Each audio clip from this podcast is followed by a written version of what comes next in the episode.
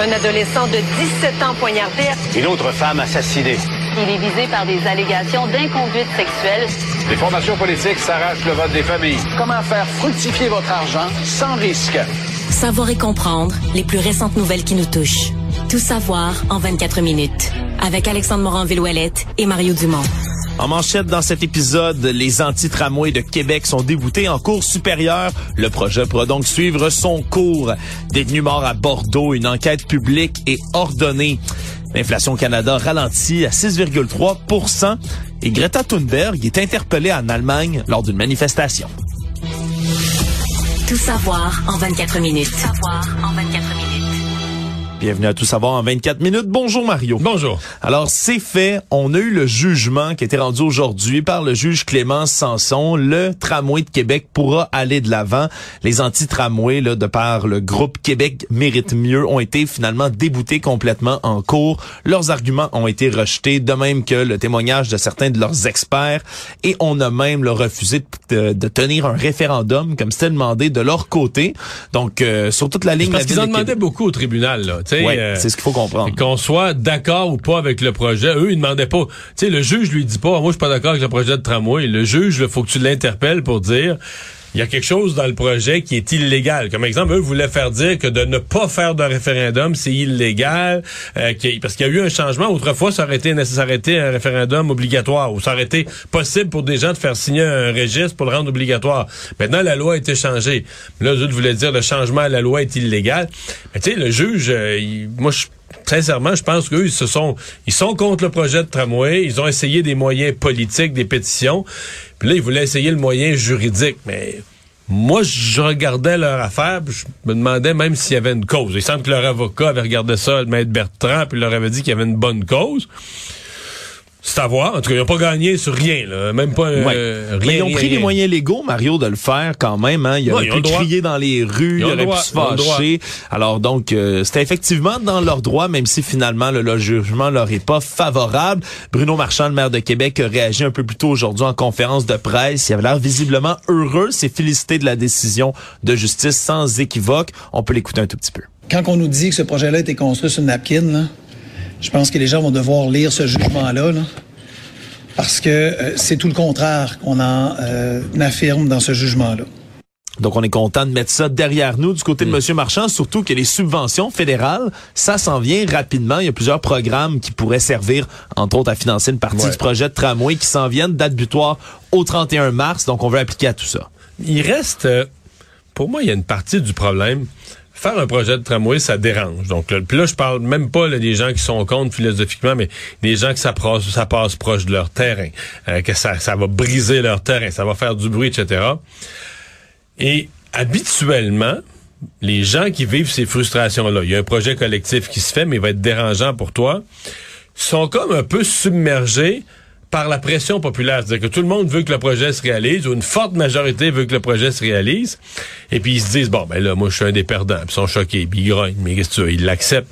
C'est que dans ce cas-ci, il n'y a pas de majorité. C'est qu'il, de- mettons, euh, même le maire, là, il dit qu'il essaye de sonder pour voir l'évolution. Là, il dit que l'appui au projet a remonté un petit peu. Il était dans les hauts 37, là, il est rendu dans les bas 40, 42% d'appui. Ouais. Mais t'as toujours pas la moitié de la population qui appuie le projet.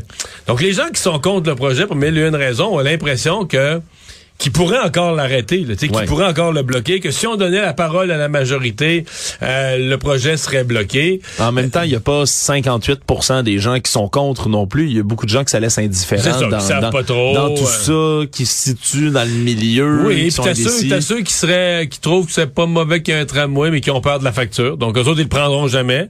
Puis ils se disent, ça va me coûter une fortune, ça va augmenter mes taxes, ça va coûter la totale. Donc, ils se disent, bof, euh, ça se fait pas. Tu sais, ils vont pas militer contre, mais au fond d'eux autres, ils se disent, si ça se fait pas, le fond, je suis bien content. Donc, il n'y a pas un fort, il y a pas un fort appui au projet, quoique, mettons, à l'Assemblée nationale, à part Éric Duhem, les quatre partis qui ont des sièges à l'Assemblée nationale sont tous pour.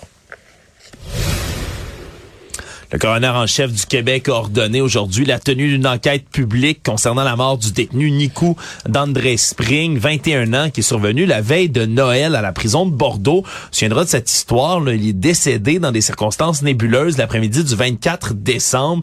Il est impliqué dans une altercation avec des agents correctionnels de l'établissement de détention de Bordeaux, donc à Montréal. Il aurait été aspergé de gaz de, au poivre à deux reprises. On lui aurait mis un masque anti-crachat sur la tête également, mais il a fini par succomber à ses blessures le lendemain, lui qui était accusé de voie de fait sur un agent de la paix, possession d'armes dans un dessin dangereux et harcèlement criminel.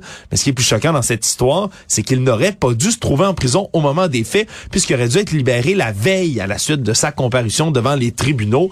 Et donc, là, par la suite, il y a un agent correctionnel qui a été suspendu, un gestionnaire de la prison qui a été relevé de ses fonctions. Et là, c'est la maître Julie Kim Godin, la coroner, qui va avoir la lourde tâche de présider l'enquête publique qui va suivre. Parce que c'est certain que dans les prisons, s'il y a un milieu qui est occulte, Mario, dans lequel c'est difficile, dans la grande populace, d'avoir de l'information qui filtre, c'est bien là, on s'entend là, dans les centres carcéraux. moi, je suis, tout à fait d'accord qu'il y ait une enquête là-dessus. Euh, il reste qu'il faudra...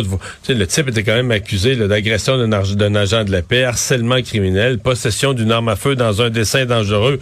Euh, il n'aurait pas dû mourir, ça on se comprend. Là-dessus, c'est pour ça qu'il y a une enquête du coroner et c'est correct. Bon, dans certains reportages de certains endroits, on l'a présenté quasiment comme si c'était un enfant de cœur, victime, victime, victime. Je veux dire, euh, il, il est arrivé de quoi en prison qui aurait pas dû arriver. Euh, ça aurait été peut-être préférable pour lui de prendre les moyens pour pas se ramasser en, prison, puis pas, pas se confronter. Puis, tu sais, il y a un bout. Mais bon. En même temps, il aurait pas dû être là. Il aurait dû être libéré à ce moment-là. Il aurait dû être libéré. Mais là, ça, tu m'amènes sur un autre terrain parce que je, dans nos prisons au Québec, tout le monde est libéré tout le temps. C'est, Tout le monde devrait être... C'est, c'est que tu dis au Québec, il aurait dû être libéré, c'est sûr. Euh, les gens, les violences conjugales, n'importe quoi, euh, combien, combien de crimes sont commis par des gens qui auraient dû être en prison? Bon, lui aurait dû être libéré. C'est vrai qu'en fonction des règles, il devait être libéré la veille, en Ouais, c'est certain que la proportion, tu, fais bien de le dire, le nombre d'histoires dans lesquelles on dit il, aurait dû être en prison au lieu de il aurait dû être libéré, c'est sûr la proportion est pas la même dans mais, tout ça. Euh, regarde, il y aura une enquête publique, puis on va aller au fond de cette affaire-là, puis ça c'est bien correct. Actualité. Tout savoir en 24 minutes. La nouvelle ministre de l'Enseignement supérieur, Pascal Derry, a envoyé une mise en garde aux directions des universités en disant que Québec s'attend à ce que les directions d'universités un peu partout au Québec luttent contre la censure et cessent de tenter d'exclure des candidats pour en favoriser d'autres d'issus des minorités dans différents programmes. Ça a été envoyé là vraiment aux dirigeants, une espèce de mise au point. C'est comme ça que c'était présenté, mais qui donne suite là à certains événements survenus récemment. On peut penser entre autres à la conférence du professeur de droit britannique Robert Winpnute, qui a été annulé à l'université McGill parce qu'il y a eu de la pression de plusieurs étudiants opposés à ses positions qui sont jugés transphobes.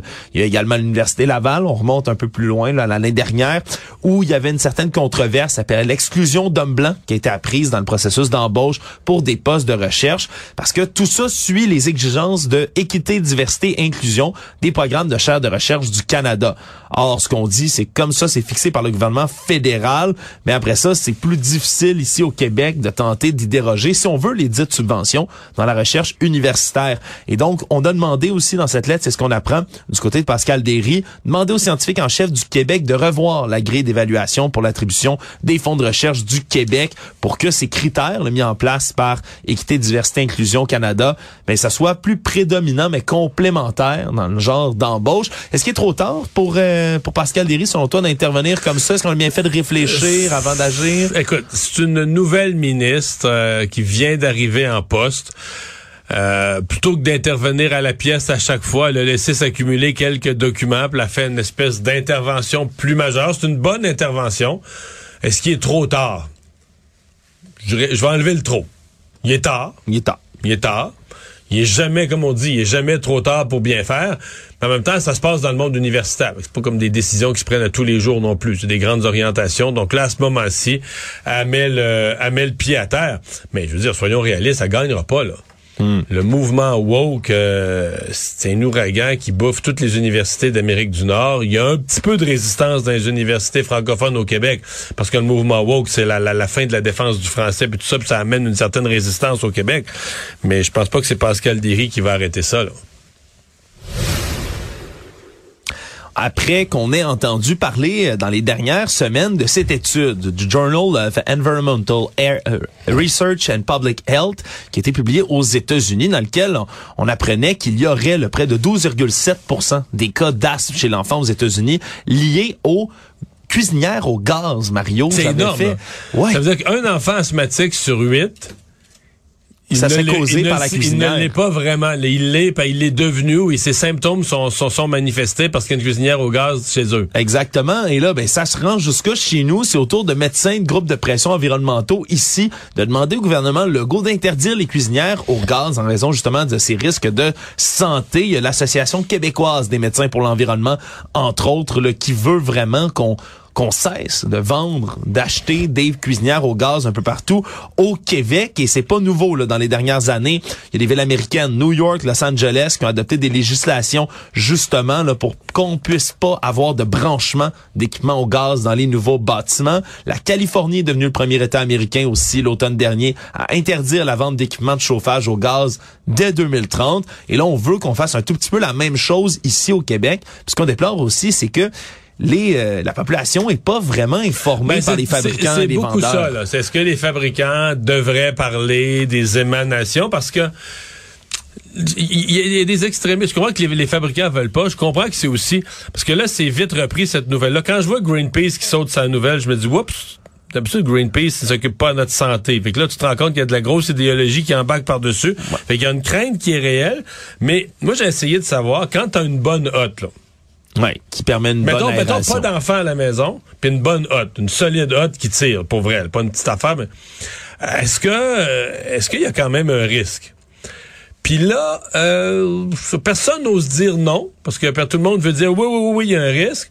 Mais en même temps, j'entends entre les lignes qu'il est beaucoup, beaucoup, beaucoup moindre. là. Que Si Ouais. tu sors l'air, euh, bon, si tu sors, je veux dire, les gaz avec une hotte, mais est-ce que ça vaut la peine? Moi, j'en ai pas de cuisinière au gaz, je suis mal placé pour, pour parler. Si j'en avais une, est-ce que ça m'énerverait? Est-ce que ça me stresserait? On dit que c'est à peu près comme être en présence d'un fumeur, donc il y a Ouais. vraiment des émanations. On veut pas aller chercher non plus les cuisinières au gaz là, des gens qui en ont déjà, entendons-nous. Si on veut faire une législation comme celle-là, c'est pas d'aller les arracher du mur de votre Non, maison, mais c'est de vraiment en de- de plus mais en mettons la CSST, euh, dans les, parce qu'il y a des restaurants là, où euh, tout est au gaz. En fait, Ouais, euh, en fait, même- c'est même très populaire dans les restaurants d'avoir le plus possible au gaz. Euh, Est-ce qu'on va penser que les employés, mettons qu'il y a huit, pas huit, mais quatre cuisinières au gaz qui roulent en même temps là, dans une cuisine de restaurant, est-ce que les employés sont en danger? Mais c'est ça, on n'est pas trop sûr des émanations, ce que ça fait auprès des adultes non plus. Ça, Ouais. c'est certain que c'est pas... euh, Dans le cas c'est- d'une cuisine de restaurant, la ventilation, généralement, c'est du solide, c'est du sérieux. Ça va prendre plus d'études, ça c'est certain, mais souvent c'est long, puis c'est clair que quand on voit des études comme celle-là, ben ça fait quand même réfléchir. Dès 2013, semble-t-il, selon certaines méta-analyses, on voyait déjà une corrélation là, entre l'asthme chez l'enfant et ses cuisinières au gaz. Bref, le sujet se rend jusqu'ici, puis faut le dire, Mario, aux États-Unis, c'est devenu extrêmement politisé aussi, hein, le sujet des cuisinières au gaz.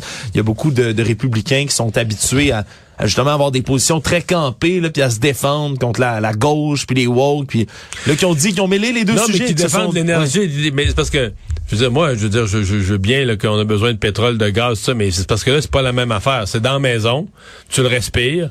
Euh, je veux savoir, pour vraiment, je veux, je veux savoir la vérité. Là. Si tu dangereux, si tu pas. Ben, Marc, je dis ça, j'en ai pas. J'en ai pas, que ça me concentre pas de dire. Mais les seuls moments que j'utilise des cuisinières au gaz, c'est dans les camps de pêche. Oui, ça c'est Où il vrai. n'y a pas d'électricité. Fait que si on n'a pas de gaz, on va manger froid. Il y a des endroits où c'est assez nécessaire, je suis d'accord avec ça, Mario. Mais c'est vrai, par contre, ça, c'est une autre chose qu'il faut reconnaître, puis même chez les détracteurs qui veulent que ces législations-là soient appliquées ici au Québec, c'est vraiment moins pire chez nous, par exemple, qu'aux États-Unis, cette proportion de gens qui utilisent des cuisinières au gaz, entre autres grâce à notre hydroélectricité ici au Québec. Je sais pas c'est quoi le pourcentage des, des ménages qui ont une cuisinière au gaz. C'est pas si élevé que ça chez nous. C'est une excellente question, Mario, parce que ça prend des installations, puis une cuisinière au gaz, tu peux pas avoir ça dans un appartement à Montréal, vraiment, là, je te dirais non, Non. plus. Là, tu peux Parce qu'il y a pas- des quartiers bleus, là. C'est beaucoup dans les quartiers bleus. Les quartiers Exact. le gaz naturel passe, là, tu sais, Ouais, comme un service euh, sur la rue, là. Ouais, ça, ça sera à voir, Mario. Il y a- plus de questions Parce que que de si réponses. pas dans un quartier bleu, puis j'en connais qui ont ça, là, mais c'est parce que tu as en arrière de la maison une grosse gros réservoir de propane. Ton réservoir personnel, t'as ton gros réservoir de propane, puis ils viennent le remplir. puis- Ouais, exact. Donc c'est pas c'est pas tout le monde qui peut euh, bénéficier de ces installations là, disons-le, mais c'est intéressant quand même là, comme je dis, pas mal plus de questions que de réponses en ce moment là, sur les cuisinières au gaz, mais la question est lancée, on verra si le gouvernement décidera de réagir. Tout savoir en 24 minutes.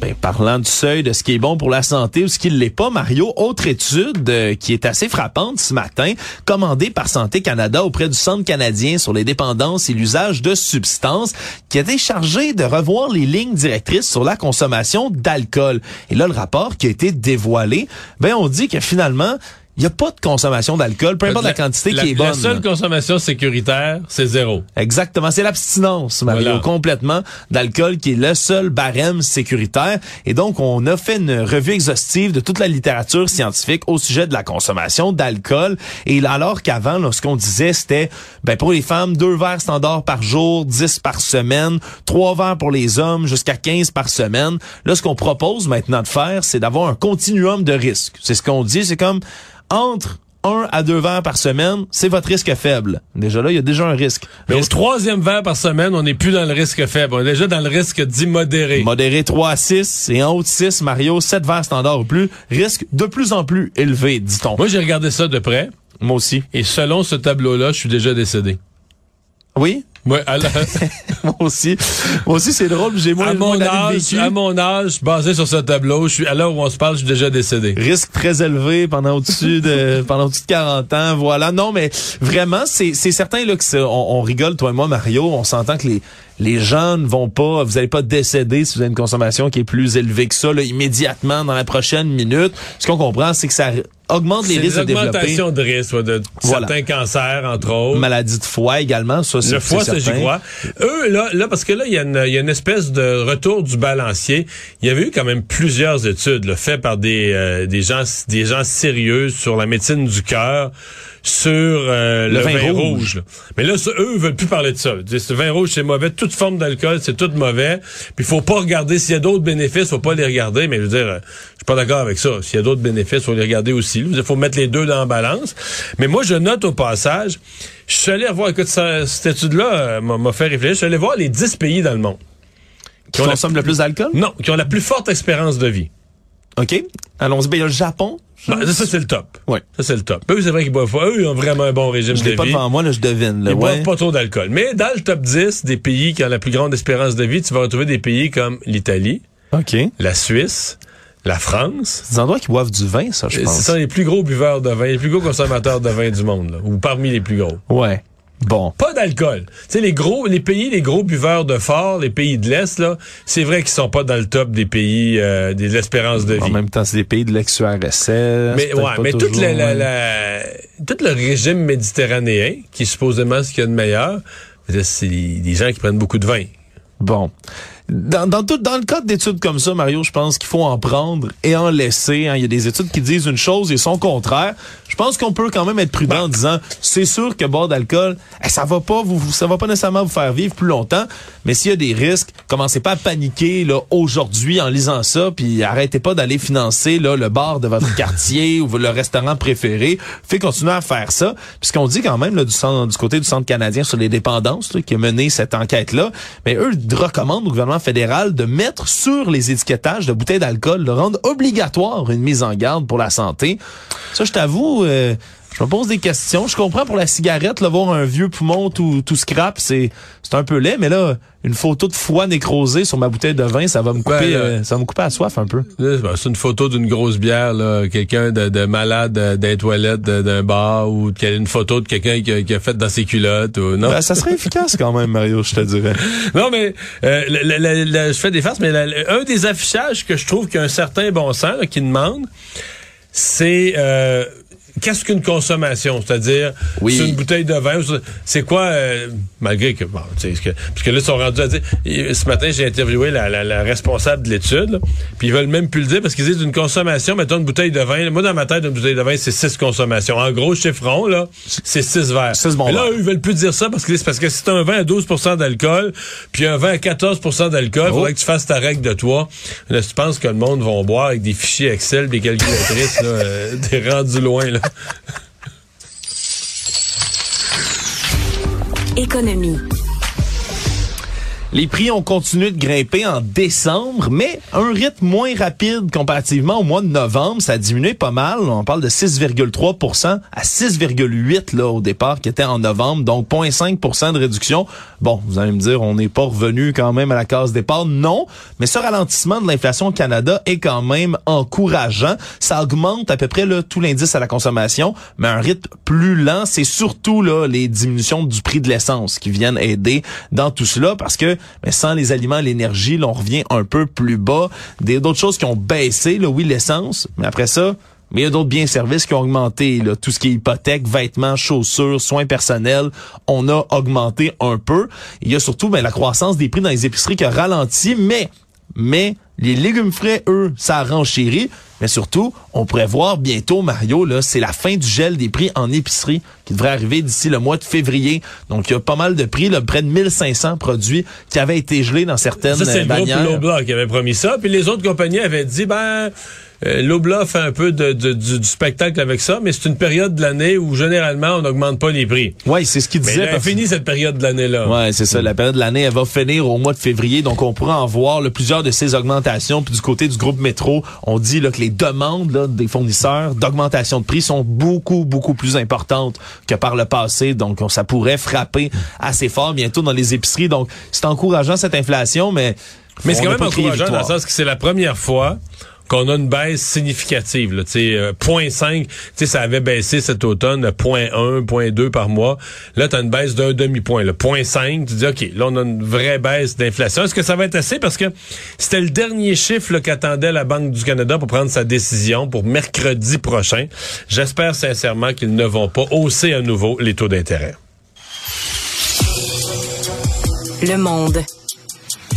L'activiste écologiste suédoise Greta Thunberg, hein, bien connue là récemment pour les frasques avec euh, Andrew Tate en Roumanie, mais là c'est pas du tout ce dont on parle. Elle a été interpellée aujourd'hui Mario par la police allemande alors qu'il y avait là une manifestation qui protestait contre l'extension d'une mine de charbon dans l'ouest de l'Allemagne. Pour les gens qui suivent ça depuis une semaine, il y a des arrestations à peu près tous les jours là. Il y a des gens qui manifestent contre cette, cet agrandissement d'une mine de charbon. Ouais, c'est pas juste la jeune Greta qui était toute seule là, devant la mine, faut comprendre là que les défenseurs du climat, les opposants à cette extension de la plus grande mine à ciel ouvert du pays étaient euh, cachés ou se, se terraient dans un hameau, là, un petit village abandonné, le Melutzerat, qui était juste à côté et qui doit être englouti, ni plus ni moins, par cette mine de charbon qui va devoir s'étirer. On parle là dans les dans les dernières manifestations de samedi de plus de 15 000 participants qui étaient venus d'à peu près tout l'Allemagne. Il y a déjà des échauffourées un peu partout. Il y a eu des dizaines de blessés, autant du côté des manifestants que les forces Greta est allée les appuyer. Greta Thunberg est allée les appuyer et là, ben, c'est des photos encore une fois qui vont faire le tour du monde alors qu'on. Elle n'a pas l'air lourde. Non, elle a pas l'air lourde d'être transportée, là, habillée en noir, comme un, une poche de patate là, par des euh, par des policiers qui la qui la trimballent, là, qui vont l'interpeller. Donc pour l'instant, on attendait la fin de l'opération policière complète avant de voir ce qu'on va faire avec ces manifestants là. Et c'est sûr qu'en Allemagne, là, la crise de l'énergie, c'est un problème qui est extrêmement Ah ouais. réel. Fait des années que l'extension de la mine est prévue, mais du côté d'un côté, les activistes disent nos réserves actuelles là de lignite, ce qu'on vient chercher dans Le cette mine là, ouais. sont suffisantes, mais de l'un autre côté, l'Allemagne a peur de pas être capable d'avoir une sécurité énergétique suffisante quand on coupe le gaz russe qui doit venir. Exactement. C'est vraiment le gaz russe qui met une pression là-dessus. Moi, je vais te dire, euh, j'ai jamais été un grand admirateur de Greta Thunberg. J'ai trouvé qu'elle avait été utilisée, là, manipulée par les médias occidentaux. Mais j'ai fini de décrocher quand pendant la pandémie, quand les écoles étaient fermées dans toute l'Europe, puis dans toute l'Amérique du Nord, les écoles étaient fermées partout. Puis elle, elle faisait ses grèves du vendredi, là, tu sais, en, en suédois, le climate ouais. strike, je sais pas quoi, la grève pour le climat. Puis là, le vendredi, t'es en plein milieu de la pandémie, les écoles sont fermées partout. Puis là, elle était avec sa pancarte de grève, tu dis, OK, ça c'est brillant. Là, Tu sais, les enfants de partout peuvent plus s'éduquer, mais toi, ce que tu penses, c'est de dire que toi, tu, s'il y avait de l'école, ta grève serait plus importante que l'ensemble des enfants aillent à l'école. Oh là là là là là là là. C'est elle qui sauve la planète, là.